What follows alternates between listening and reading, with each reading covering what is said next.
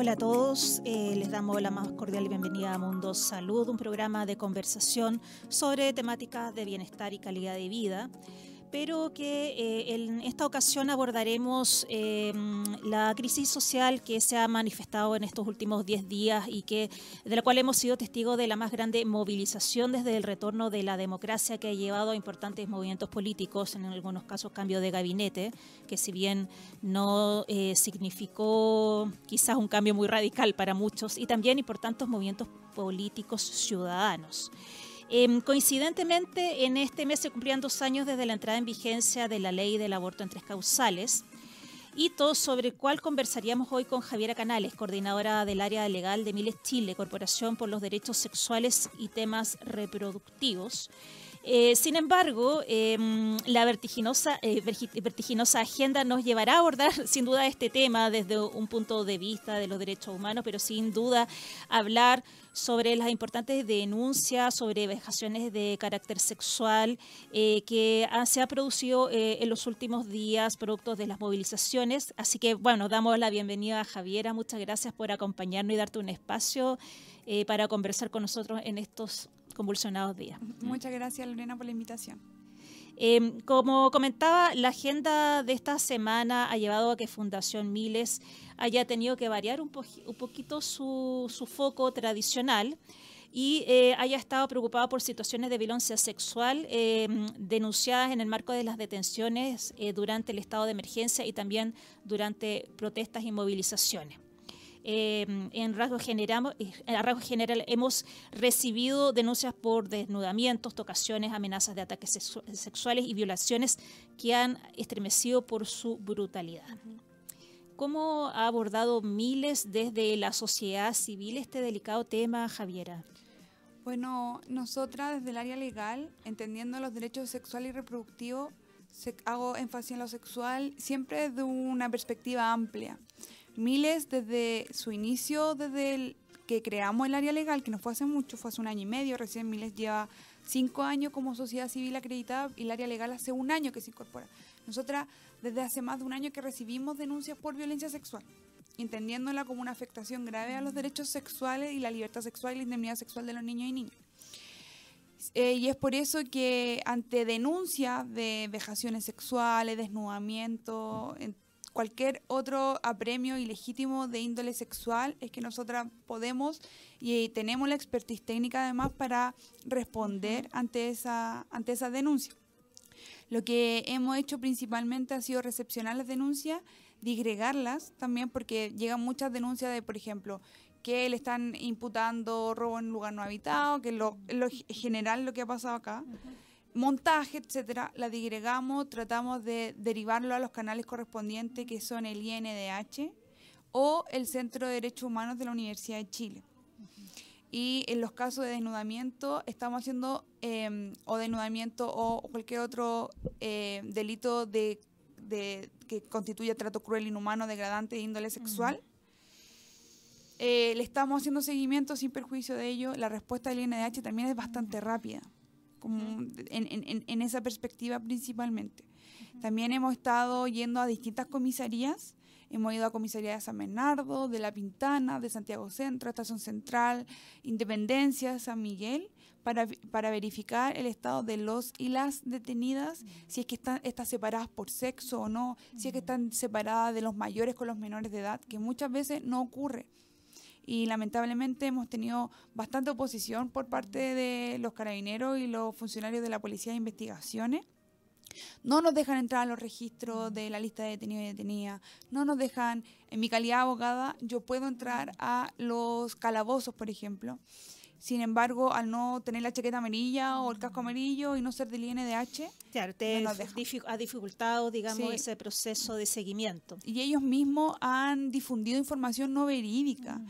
Ellos han dicho de que el INDH ha mandado una circular de abogados habilitados que pueden entrar y eso no es así. Mm. Ayer estuvimos en el Instituto Nacional de los Derechos Humanos en una reunión y ellos mismos lo desmintieron. Mm. Es falso de que, de que los carabineros de la PDI tengan un registro de abogados únicamente que puedan entrar. Es una circular que ellos tienen desde hace muchísimo tiempo y que ahora se están aferrando a ella, tergiversándola y, em, y eh, tergiversando la, la información para desviar, en definitiva, que no podamos tener acceso a los islas detenidas. Y, y en este caso me quiero detener un poco porque tuvimos en, en Santiago Centro, en una comisaría en especial, que llego y pregunto, me presento, me acredito mi calidad de abogada y eh, pido tener acceso a la lista. Me dicen que no, por lo mismo que no soy el INDH, pero que además yo no tenían detenido y detenida. Que no habían, así que me quedé fuera. Le dije que no, que yo tenía que verificarlo por mí misma si que habían detenido detenida. Le exhibo además porque el Consejo para la Transparencia, para facilitar esto, sabiendo que están sintiendo vulneraciones sistemáticas a los derechos humanos de las personas en las detenciones, emitió un oficio dirigido al fiscal nacional, dirigido al director de carabineros, dirigido a las altas instituciones, hasta los altos cargos de las distintas instituciones, en donde establece que la información a los registros es pública. Y no es pública porque ellos lo digan, es pública porque la Constitución, en el así artículo lo, 19, así lo, 7, lo, lo, lo exige en el fondo. Sí, establece normativamente que eso es público. Exhibo esto y nuevamente no, no puede entrar. ¿Qué hago? Tengo que llamar a la jueza de garantía de turno. Hablo con la jueza de garantía, quien eh, han tenido muy, muy, muy buena disposición, han, han estado muy llanos, han visitado comisaría por comisaría. A mí me consta que la jueza de turno Tatiana del séptimo garantía se apersonó en todas las comisarías de su jurisdicción, estableciendo que el registro es público. Es más, le, re- le- los ¿Y hubo un cambio ahí de parte de carabineros No. y, y PDI ante No, esa, en el no. fondo, esa evidencia? la magistrada se va del recinto y ellos vuelven Y vuelven a hacer lo mismo. a hacer lo mismo. Entonces, la orden por parte de la magistrada de turno fue, y de hecho de la mayoría de los magistrados, han magistrados que han incluso han sacado eh, resoluciones diciendo de que esta información es pública y que tiene que estar pegada afuera de la comisaría, el nombre de los y las detenidas. Bueno, llamo a la, a la, a la jueza, se contacta con el encargado de la comisaría, en este caso era un mayor que no se encontraba en dependencia de la comisaría, le dice que me, lo- que me tienen que entregar la información, nuevamente no me la pasa, vuelvo a llamar a la magistrada, vuelven a ella a, a- a solicitar esta información hasta que por fin llego, tengo Mm. acceso a la información, entro a los calabozos y me encontré con cinco detenidas y detenidas que están con lesiones Mm. y que no habían ido a constatar lesiones. Entonces, hay un ocultamiento de información, las cifras no son claras, están haciendo, de verdad, sienten, yo- la, la- imagínate lo que lo hacen conmigo, Mm. que tengo una posición de garante, porque conozco la Claro. normativa.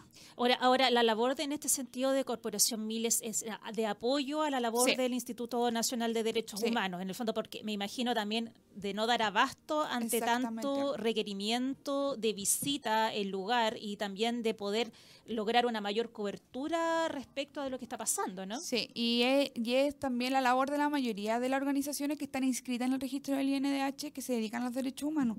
Este no es un problema que solamente ha tenido Corporación Miles, es un problema que ha tenido AOFEM, por ejemplo, es un problema que ha tenido eh, el Centro de Derechos Humanos de la Universidad de Chile, el Centro de Estudiantes de Derecho de la Universidad de Chile, es un problema de abogados voluntarios. Mm. Es un problema sistemático que se está teniendo a nivel nacional y ayer en la reunión que tuvimos con el director y con el equipo, con el, con- también con, con los y las consejeras del instituto, eh, también fue una de las solicitudes que se le hizo. Por favor, intentemos trabajar coordinadamente porque nosotras también tenemos información valiosa que tenemos que hacérsela llegar, ver de qué forma quizás pueden resultar una suerte de credenciales a aquellas organizaciones que estén inscritas en, en el, en el registro nacional. Perfecto. Javiera, un poco para clarificar, aunque suena un poco de perogrullo, em, ¿qué tipo de situaciones pueden ser calificadas de violencia sexual durante estas detenciones? O Eso por un lado. Y por otro, es saber si también menores de edad han sido em, vulnerados con este tipo de situaciones. Sí, lamentablemente eh, hay un amplio número, no recuerdo el número exacto, pero hay bastante niños y niñas y adolescentes que han sido eh, detenidos. Lamentablemente han sido detenidos niños y niñas menores de 14 años, que son inimputables en nuestra legislación. O sea, los carabineros y las carabineras y las policías de investigaciones saben de que los menores de 14 años son inimputables. Por tanto, retenerlos en contra de su voluntad es un delito. Pero en este caso, en ese caso es necesario llamar a los padres. o Es sea, necesario llamar a los o sea, padres o incluso no, porque también ellos, en, cuando no está en toque de queda, ellos no tienen la necesidad no, no, no está restringida su libertad ambulatoria. Solamente en periodo de toque de queda. Entonces, eh, respondiendo específicamente a tu pregunta, ¿qué, ¿qué, es lo que constituye en Mm, definitiva Exacto, violencia sexual. violencia sexual? Por ejemplo, el desnudamiento. Por ejemplo, el registro de vestimenta. Por ejemplo, algún caso que, que ustedes hayan consignado y que se esté dentro del marco. ¿Qué situación en específico sucedió con algunos de los detenidos o detenidas? De, eh, ¿Nos puedes hay denuncias de mujeres que la han obligado a desnudarse y a hacer sentadillas. Que esto viene ocurriendo incluso desde antes del estallido, con los y la secundaria o con las movilizaciones de las feministas en distintas casas de estudio. En ningún, no hay ninguna circular en carabineros ni en las policías que establezcan que deben desnudarse y que deben hacer sentadillas. Hacer sentadillas. Sí, sentadillas. Según ellos, para verificar y no revisar, por ejemplo, el ano o la O vagina. o la vagina. Pero no hay ninguna circular que permita el desnudamiento. No, tampoco es legítimo y tampoco es una detención legal que los junten los hombres con las mujeres. Tienen que estar separados. También los mayores con los menores de edad. De hecho, si uno ingresa a una comisaría, hay distintas celdas para mayores de edad, para mujeres y para hombres. Tienen que estar la, di- la distinción, en- porque en definitiva, si tú ingresas a un hombre con una mujer y lo dejas solo, ¿quién va a, a velar porque no exista una violencia sexual ahí? Por eso es que las circulares, no, las circulares de la propia, los propios carabineros, las circulares de los propios policías de investigaciones han arribado a que estos son los estándares mínimos, mínimos, para que las detenciones sean legales. Y esos han sido principalmente los desnudamientos. Bueno, también hemos recibido denuncias de mujeres que la han desnudado, la han puesto boca abajo y con un fusil la han, le han recorrido el cuerpo, por ejemplo, con el fusil. Y además hay una denuncia que el INH ya ingresó una querella que le pusieron el fusil en la cavidad vaginal, amenazándola de que le iban a penetrar con el fusil. Que nosotros también constituimos la Asamblea Feminista de distintas organizaciones de la sociedad civil con- de temas de mujeres. Y ella nos cuenta, hay organizaciones mu- muy de larga data y que han- vivieron tiempos de dictadura y nos dicen, son las mismas torturas que sufrimos nosotros. es ese mismo tipo de vejación, o sea, sigue pasando lo mismo con las mujeres. Hay un tipo de violencia específica para las mujeres. Estamos conversando con Fundación Miles a través de Javiera Canales, quien es coordinadora de legal de la Corporación por los Derechos Sexuales y Reproductivos. Se vamos a seguir conversando con Javiera sobre las situaciones de mm, ataques sexuales y amenazas eh, y cómo esto está impactando finalmente la salud de la población. También hay un montón de derivadas desde eh, no solamente a, lo fi- a nivel físico, sino a nivel de salud Sí. mental de lo que está pasando, ¿no? Eh, bueno, eh, vamos a hacer una pequeña pausa mm, escuchando a los prisioneros con el baile de los que sobran. Estamos de vuelta en Mundo Salud en compañía de Javiera Canales, coordinadora del área legal de Miles Chile, Corporación por los Derechos Sexuales y Reproductivos. Javiera, estábamos conversando sobre el trabajo que está realizando en terreno Miles Chile en su calidad de organización de la sociedad civil para apoyar la labor del Instituto Nacional de Derechos Humanos eh, en orden a pesquisar eh, el estado y la- ver el estado de los detenidos y detenidas que se encuentran en los distintos comisarías de nuestro país eh, y eh, distintas situaciones, ya sea de constatación de lesiones y también eh, situaciones de violencia sexual que se han pesquisado en estos días. Estamos ahí. Ahora, esta labor de pesquisa por, no ha terminado por lejos, ¿no? No, no, o sea, que haya acabado el estado de emergencia o que haya acabado el toque de queda, las manifestaciones van a seguir, el descontento sigue. Y mientras siga el descontento y mientras el gobierno siga, eh, siga toman- teniendo la misma actitud represiva contra los, más, los, los manifestantes, van a seguir las detenciones ilegales Mm. van a seguir. Y nos vemos que esto apunta a algún lado, o sea, la- las medidas que ha tomado el gobierno también han sido han sido apagar el incendio con benzina.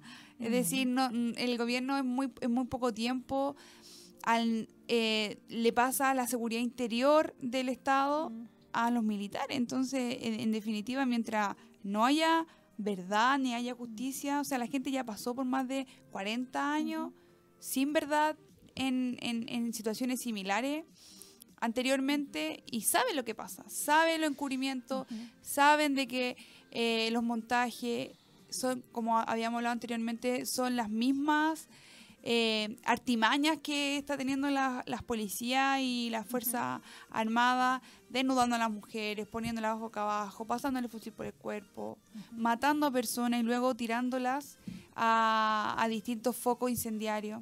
Antes Montajes, sí, sí, eso. sí.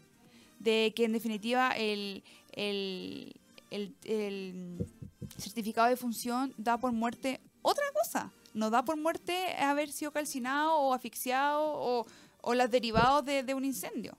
La, hay, hay certificados de defunción que dan por muerte personas que por bala en la, en la capa torácica. No recuerdo cuál es la especificidad de... Pero eso no ha salido para nada en los medios de comunicación. Lamentablemente no, y eso es lo que también se habló ayer en la reunión que tuvimos con el instituto, de en definitiva crear como una comisión Valech 3, que no sé cómo llaman así, pero en definitiva una comisión de la verdad que aúne las cifras que las distintas organizaciones están teniendo en, disgregadas en distintas partes de Chile, porque el instituto son 180, 180 y algo profesionales a lo largo de todo Chile. Es imposible para que puedan estar en cada una de las comisarías, en cada uno de los centros asistenciales. Entonces la labor que cumplimos la sociedad civil organizada, en definitiva, eh, es una labor primordial para poder levantar información.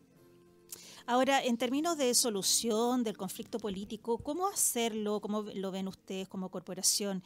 Eh, cuando se trata de mm, eh, una movilización que no tiene interlocutor oficial, no, no hay líderes reconocidos, donde se juntan una sinnúmero de demandas, todas válidas y, y atingentes también para a la sociedad. ¿Cómo, ¿Cómo destrabar esto? Es que lamentablemente el Ejecutivo tampoco tiene una lista de prioridades. Evidentemente la sociedad no es tonta y sabemos perfectamente que hay demandas que son más urgentes que otras. Entonces, establecer de que va a subir a las pensiones mínimas solidarias un 20% es nefasto. Hay una, hay un- una cantidad innumerable de muertos que supuestamente van en los 20 aproximadamente.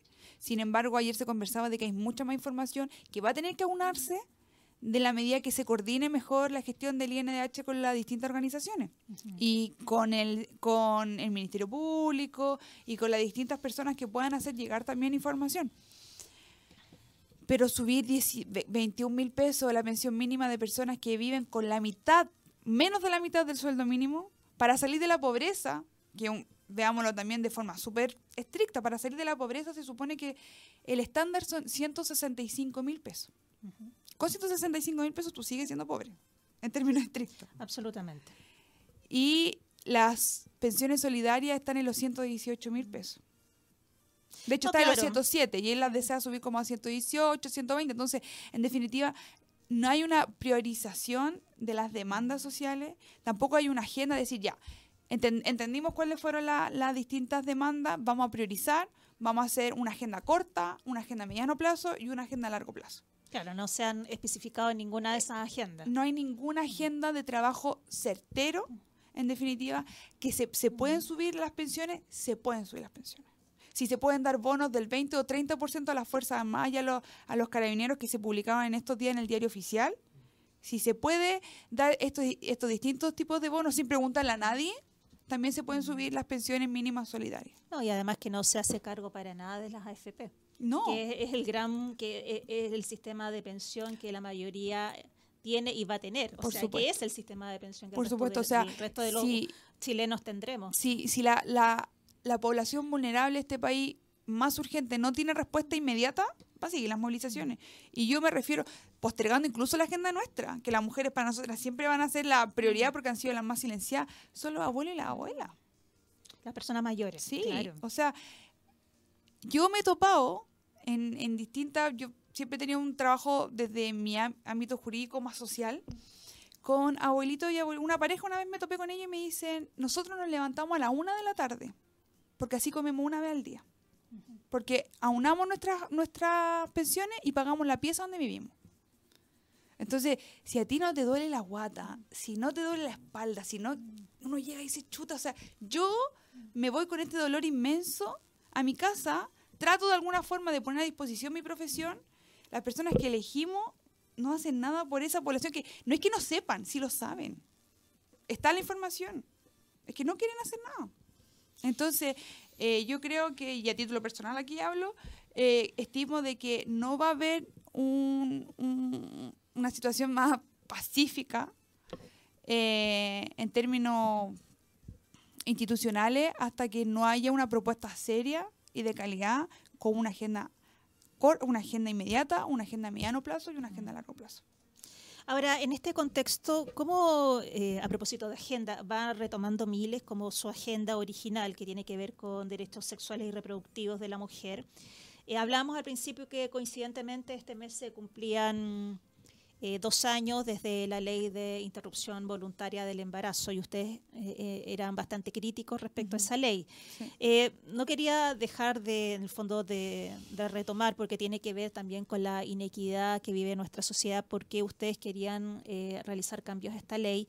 que se torna aún más difícil en esto, se entiende en estos momentos, porque dentro de las prioridades pasa a ser prioridad Z, un, poco, ¿no? Pero em, eh, ¿qué, es lo que ustedes querían reformar? Eh, se sabía que existía mucha reticencia de parte de médicos que forman parte del sistema de salud público eh, y que se han declarado objetores de conciencia, especialmente en el caso de violación, por ejemplo.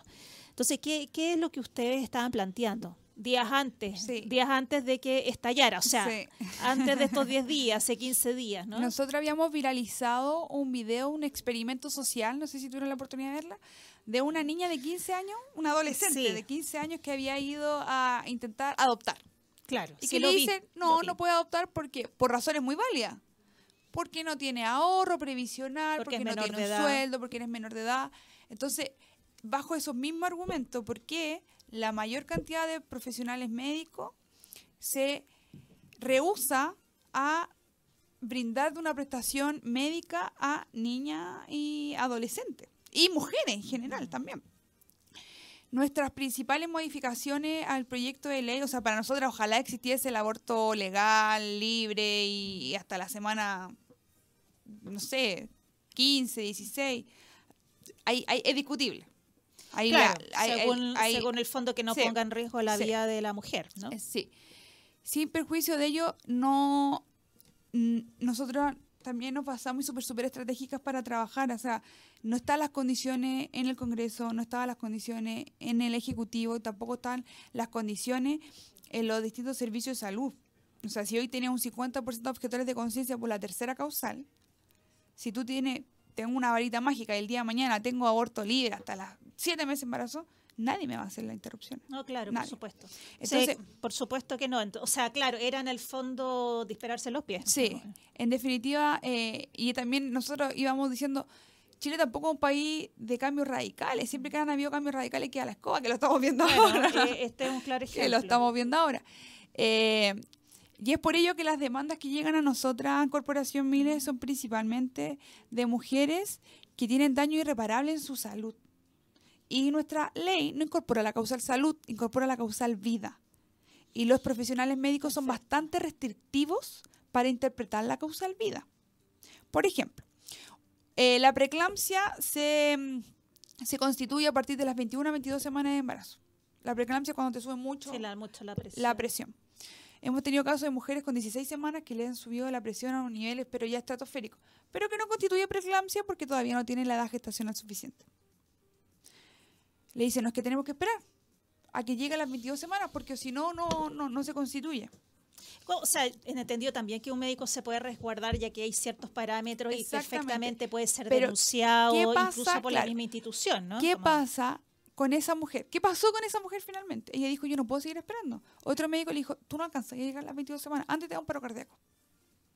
Claro, en el fondo busca solucionarlo como tu ley nomás. Fue, se tuvo, afortunadamente tenía los recursos que no es la mayor, de la mayor cantidad de los casos. Se fue a Colombia, interrumpió, pero hoy tiene daño irreparable en su hígado, tiene daño irreparable en su córnea, perdió el 70% de la visión de un ojo. Entonces, ¿quién le paga eso a ella? Mm. La normativa técnica, la ley es una cosa, ¿ya? que es bastante interpretativamente restrictiva o amplia, de acuerdo a quien la esté, así son las leyes en general. Sin embargo, hay una normativa técnica de 257 páginas que sacó el Ministerio de Salud meses después de la promulgación de la ley. Ahí se establecen cómo se hacen las interrupciones, cuáles son las dosificaciones correctas, cuáles son las vías de administración, cuál es el mejor procedimiento de acuerdo a la edad gestacional correspondiente de la mujer. Nadie la sabe, nadie la conoce, no hay capacitaciones. Nosotros cuando hacemos capacitaciones, que a lo que principalmente nos hemos dedicado mucho, hemos hecho capacitación a más de 2.000 profesionales de la salud, de Arica a Punta Arena, le preguntamos, ¿ha leído la ley? Un par. ¿Ha leído el, reglamento de cuestión de conciencia? Tres. ¿Ha leído la normativa técnica? Nadie. Nadie ha leído la normativa técnica. ¿Y por qué es tan importante la normativa técnica? Porque hay una interpretación amplia de las causales. Porque ¿qué es lo que entiende la normativa técnica, por ejemplo, de riesgo de vida? Hace una distinción de riesgo de vida inminente y riesgo de vida no inminente. Hace una distinción, por ejemplo, que no hay que esperar un daño, y lo dice, lo cito, dice la normativa técnica número 197 del, del MinSal, establece de que no hay que esperar un daño irreparable a la salud de la mujer para que pueda acceder a la interrupción si yo tengo presente de que hay riesgo de vida, de que esa mujer eventualmente puede tener un, ataque cardíaco, puede eventualmente morir, ¿por qué tengo que esperar y hacerla transitar por un periodo vejatorio para poder acceder a la interrupción. Y esa, esa en el fondo, interpretación de la ley eh, de parte del médico a cargo era a discreción. Está haciendo a discreción. Está haciendo lamentablemente a discreción, y también de su y también con un manto de ignorancia, ignorancia que es atribuible la responsabilidad al Ministerio de Salud por la falta de capacitaciones. Entendemos que la carga, tampoco quiero ir en contra de todos los servicios, de los servicios de salud o los profesionales de la salud que atienden a mujeres con... Hay personas que tienen una disposición tremenda. Sin embargo, su carga de trabajo también es inmensa para poder autocapacitarse. Porque entendamos que dura, hasta el año 2017 en ninguna malla curricular había una interrupción en ninguna malla curricular de, la, carrera de matronería existía la posibilidad. Entendamos que la interrupción del embarazo tampoco es hasta las 12 semanas o hasta las 14 semanas.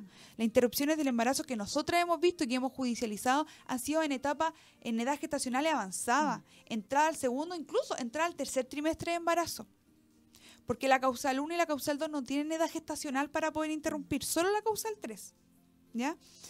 Lamentablemente las enfermedades incompatibles con la vida extrauterina, que es la causal 2, vienen a pesquisarse entre las 18 y las 22 semanas, en promedio. Entonces, cuando hay una mujer con 22 semanas de embarazo o con 20 semanas de embarazo, el profesional, el equipo médico no tiene la capacitación para interrumpir. ¿Qué es lo que hace? Dilatan, dilatan, dilatan para que tenga un aborto espontáneo o para hacer una inducción de parto. Perfecto. Eso es lo que está pasando actualmente. Con el correspondiente riesgo de, salud y de vida para la mujer. Y lo mismo con la causal 1. Entonces, no tiene la capacitación suficiente. Entonces, ¿qué es lo que hace? A ver, ¿qué es lo que sabemos hacer? Eh, partos prematuros, listo. Dilatemos y hagamos partos prematuros. Entonces, nuestro proyecto de ley iba en, en el sentido de incorporar una nueva causal, que es la causal salud. Tener causal vida, causal salud de derogar la objeción de conciencia institucional, porque actualmente con fondos del Estado se está objetando conciencia el Hospital Parroquial de San Bernardo, un hospital que si bien es ejecutado por privados, la plata con la que se ejecuta es del Estado. ¿Ya?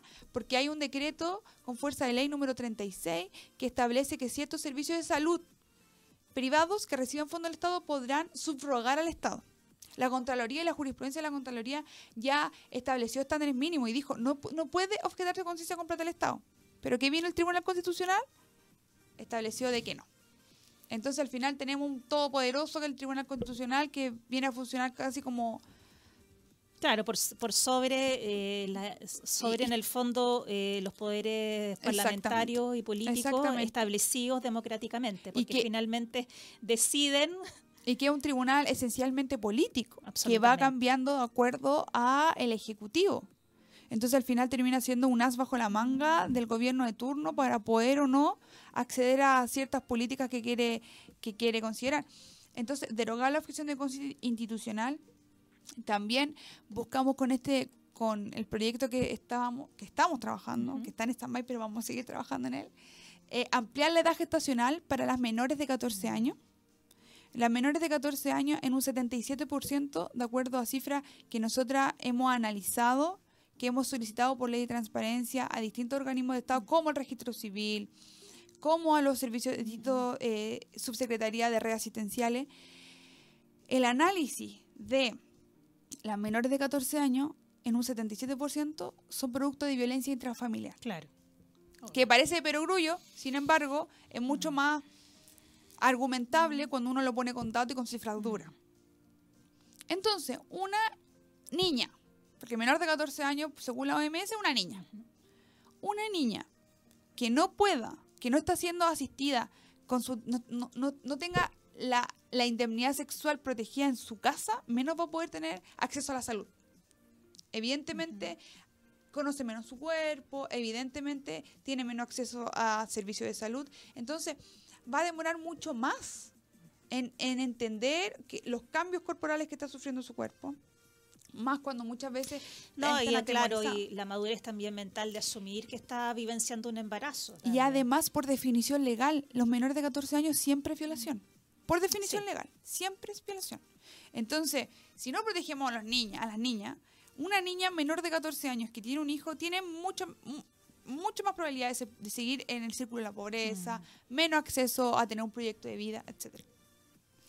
Y eh, otra eh, modificación que queríamos nosotros hacer por medio de nuestro proyecto de ley era la creación de un recurso procesal ad hoc para que sea visto con rapidez, porque los casos que hemos judicializado nosotras se han demorado en promedio 14 semanas a tener resolución. En 14 semanas, si judicializamos una causal 2 No, claro. de 22 semanas, Pasó. tiene resolución con 36 semanas y no porque te- tenéis muchas semanas. Entonces, termina siendo una ley en el papel que la voy a abrazar, pero que en definitiva no podí, no, no, no tienen la- re- las herramientas judiciales para poder hacerla exigible. Porque nadie previó de que no hay ningún recurso procesal en Chile que tenga eh, la suficiente rapidez para eso. Porque, por ejemplo, si los tenemos, por ejemplo, cuando se ven vulneradas las libertades individuales, como los recursos de amparo, tienen que ser vistos en, en tabla en un plazo no máximo de 24 horas. O la revocación de las prisiones preventivas y ese tipo de, de- de bienes jurídicos protegidos, que está súper bien que los protejan, como la libertad individual o la libertad ambulatoria. Cuando ocurre algo así, se deduce un recurso y tiene que ser visto en un plazo no máximo de 24 horas. Entonces, lo que nosotras que- queremos con este proyecto es de que la libertad de la mujer de decidir ante la burocracia o ante el impedimento de los distintos servicios de salud sea también con preferencia en la tabla de la Corte de Apelación y sea visto en un plazo no máximo de 24 horas. Eso, eh, en definitiva, Lo que en el Eh, fondo estaban preparando para Sí. este momento. Bueno, pero que en algún momento se tendrá que retomar y esperemos que no sea tan tarde. esperemos. Pero finalmente es una muestra más de las inequidades y desigualdades que tiene nuestra sociedad. Sí, y, un- y un grupo de específico, las mujeres somos las que nos embarazamos, o las personas gestantes. Entonces, en definitiva, hay un grupo específico de la población que no tiene acceso, tiene acceso a una ley, sin embargo, que se ve o entorpecida o en definitiva no tiene las herramientas legales para poder Mm. exigirla. Exactamente. Estamos eh, conversando con Javiera Canales, coordinadora del área legal de Miles Chile, Corporación por los Derechos Sexuales y Reproductivos.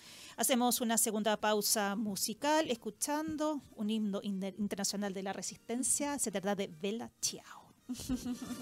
Estamos de vuelta en el último bloque de Mundo Salud, conversando con Javiera Canales, coordinadora del área legal de Miles Chile, Corporación por los Derechos Sexuales y Reproductivos.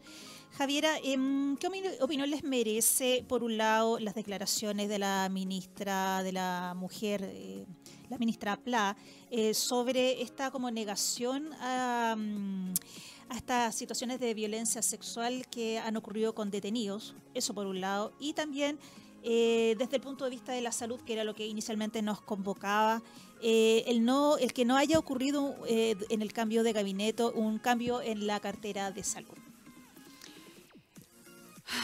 Bueno, Mañalich, Nos merece un suspiro. sí. Mañalich fue un férreo opositor a la ley de interrupción voluntaria del embarazo. él fue el que dijo que iban a existir filas gigantescas fuera de las clínicas y los hospitales porque las mujeres iban a decir, iban a mentir de que las habían violado para hacerse interrupciones. En Claro. dos años hemos tenido 150 interrupciones. Dos años. Lo que se estimaba cuando se discutió la ley era de que a lo menos el 10% de las denuncias podían constituir un embarazo. Desde el año 2010 hasta el año 2018 hemos tenido 174.000 aproximadamente denuncias. De eso, el 90% son niñas, adolescentes y mujeres. A lo menos son mil casos por año. Y hemos tenido 75 por año. Más o menos de acuerdo al año, pero son 150 en dos años. Entonces, una persona que tergiversa información, una persona que no le importa eh, los derechos básicos de la salud de nadie. Porque hablemos que si no le importa lo de, la, lo de la población en general, menos le van a importar lo que les corresponde específicamente a las mujeres. O lo encontramos nefasto, lo que está pasando en la quinta región, las movilizaciones que hay de los y las estudiantes de la Universidad de Valparaíso, que son becados principalmente en los hospitales de la quinta región, Carlos Van Buren, el Gustavo Frique, el hospital de Quilpué. Eh, son, son demandas de estándares mínimos, ni siquiera de estándares medios. Y cuando hablas de estándares mínimos, ¿a qué nos estamos refiriendo? ¿A falta de qué tipo de insumos, por ejemplo? Vaselina para inducir un parto. Vaselina. Hemos recibido eh, mensajes de, de profesionales médicos, ginecólogos y ginecólogas de la quinta región que nos han comentado de que, por ejemplo, no tienen guantes. No tienen confort para que las mujeres cuando se realicen un examen médico puedan limpiarse su cavidad vaginal. No tienen misotrol ni siquiera para hacer inducciones de parto, menos van a tener la, la dosificación necesaria para una interrupción voluntaria del embarazo, que en una baja edad gestacional se necesita una amplia, un- una dosis bastante elevada respecto a lo que se utiliza de una inducción de parto. Entonces, y él establece y dice comentarios, por ejemplo, que él no lo- por una marcha no lo van a hacer cambiar de, de idea, por ejemplo. Entonces, lo que está pasando en la quinta región es, en definitiva, eh, el iceberg de, de- del daño estructural que tiene la salud pública. Eso en términos como estrictos. Tenemos causas nosotras judicializadas de mujeres en, el norte, por ejemplo, mujeres que le han obligado a, seguir con un embarazo inviable, con distintos tipos de inviabilidades, cardiopa- de, de cardiopatía, etcétera. Por ejemplo, en Iquique no dejaron que una mujer interrumpiera su embarazo sabiendo de que venía con una interrupción, o sea, con una inviabilidad severa cardio- cardiológica. Nació la inviabilidad. No hay cardiólogo infantil en el hospital. O No hay cardiocirujano, no hay ecocardiografista. o sea, es como No. que nace y muere Y, inmediato. o ¿no? sea, en definitiva, es como te obligan a parir y después tú ves cómo lo haces, porque en definitiva los que dicen que son pro vida son pro parto. Porque obligan a parir, sí. pero no se hacen responsables de lo que constituye traer al mundo a una persona que eventualmente puede tener un montón de, de discapacidad, o no discapacidades, perdón, de inviabilidades. Entonces, este caso, la invia es, es su hija. No la va a dejar que tenga una mala asistencia. ¿Y qué es lo que está pasando con esta mujer? Día a día vive en la agonía de que el día de mañana muere su hija. Mm. El día de mañana muere su hija.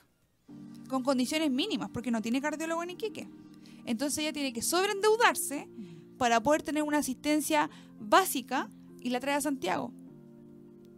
Corriendo con los pasajes porque ni siquiera le da la asistencia de un, de un avión ambulancia, porque no cumple las características, porque no hay. Si no hay insumos médicos, menos va a haber un avión ambulancia. Un avión ambulancia de Iquique a Santiago son 9 millones de pesos. Uf. Pero eso es imposible, se la puede hacer un par de veces ya. ¿Qué es lo que, ha, ¿Qué es lo que ha hecho esta mujer? Venirse por tierra. ¿Por qué no la dejan subir con su hija? Porque le puede dar un ataque cardíaco. Cuando ella se presente esto, por ejemplo, puedo subir con oxígeno porque mi hija se pone cianótica cuando viaja, porque tiene una, una cardiopatía congénita severa. No, es que nosotros no vamos a correr el riesgo como aerolínea, porque no nos corresponde tampoco, somos privados, no somos el Estado, no tenemos por qué, en definitiva, velar por tu integridad, nosotros tenemos que velar por la integridad de nuestro vuelo. No le permiten subir un, un oxígeno. Entonces esta mujer tiene que viajar por tierra 1800 kilómetros con una, con una inviabilidad que el Estado sabía, nosotros fuimos a la corte, de apelaciones, fuimos a la Corte Suprema, visibilizamos este caso, tuvimos reuniones con el Hospital de Iquique. No hay suministro, no hay cardiólogo, no hay cardiocirujano, no hay asistencia a urgencia para cardiólogo cirujano. Entonces, en definitiva, lo que está pasando son una visibilización de, de precariedades estructurales en el sistema de salud. Eh, Javiera, nos van quedando los últimos minutos del programa. Quisieras hacer como un cierre respecto a un poco, estás haciendo un análisis del sistema de salud que sin duda está en crisis. ¿Y em, cuáles son como, qué difícil de abordar, cuáles son los pasos a seguir como miles en estos días eh, y, retomando también la agenda de ustedes como de derechos sexuales y reproductivos. Nosotras, em, principalmente, hacer un levantamiento de lo que es la violencia político-sexual. Eh, principalmente esto ocurre en las mujeres. Hacer un levantamiento de eso y también emplazar a la ministra Isabel Pla, que durante varios días estableció de que ya no había recibido denuncia yo la invito a la ministra a que se vaya a pasear por una comisaría, que vaya a La Pintana, que vaya a San Bernardo, que vaya a los distintos servicios de salud para que las adolescentes le cuenten cómo las desnudan, porque como ella no cree, o ella dice que no tiene tiempo, y que el ministerio se ponga a disposición de las mujeres que están sufriendo esta violencia especializadas por agentes del Estado, porque además es un tipo de delito que necesita una asistencia especializada. tiene características por ser agente del Estado, por constituir tortura, etcétera. Característica que no puede ser tomada por cualquier abogado o abogada, con el respeto que merece el gremio, pero es un delito difícil. Entonces el ministerio debe poner la mayor cantidad de recursos a disposición de las mujeres que están sufriendo este tipo de violencia. Te agradecemos, Javiera, por habernos acompañado en este programa. Nosotros nos vamos a ir despidiendo. Esperamos poder volver a conversar eh, sobre este tema. Encantada cuando me inviten, nosotros venimos. sí, nuevamente y bueno, que todo mejore. Ojalá. Que todo mejore. Nosotros nos despedimos escuchando a Víctor Jara con el derecho de vivir en paz. Chao, chao. Chao.